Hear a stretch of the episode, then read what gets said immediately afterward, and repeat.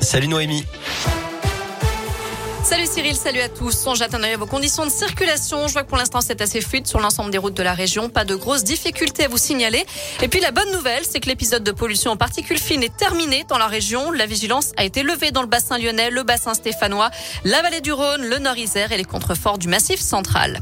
À la une, il manifeste pour défendre le pouvoir d'achat. Des milliers de salariés du privé comme du public sont appelés à se mobiliser aujourd'hui contre la hausse du coût de la vie et des prix de l'énergie et pour défendre une augmentation des salaires et des effectifs dans les services. Enseignants, AESH, cheminots, les salariés de l'énergie, ils étaient tous dans la rue ce matin, notamment à Clermont, Vichy, Lyon, Saint-Etienne et Rouen, mais aussi à Bourg-en-Bresse en ce moment même.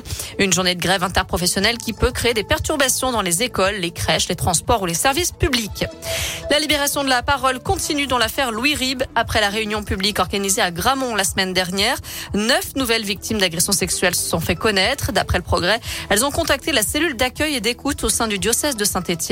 Notez que les œuvres du prêtre décédé en 94 ont été retirées à Gramont, d'où il était originaire. Elles seront remplacées selon l'évêque de Saint-Étienne. À retenir également ce drame à Saint-Didier-de-la-Tour, près de Bourgoin-Jallieu, dans le Nord-Isère.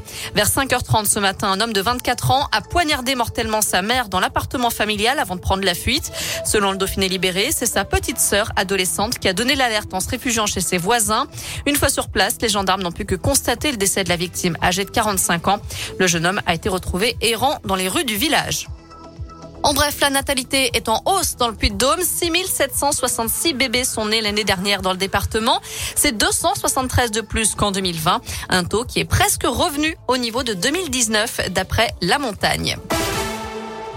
Ce jeudi marque le coup d'envoi de la primaire populaire, un vote pour désigner un seul candidat à gauche pour la présidentielle. Mais cette primaire est boudée par la quasi-totalité des candidats. Seule Christiane Taubira, pour l'instant, a accepté de reconnaître les résultats de ce scrutin en ligne qui se déroule jusqu'à dimanche. Les organisateurs revendiquent plus de 460 000 inscrits.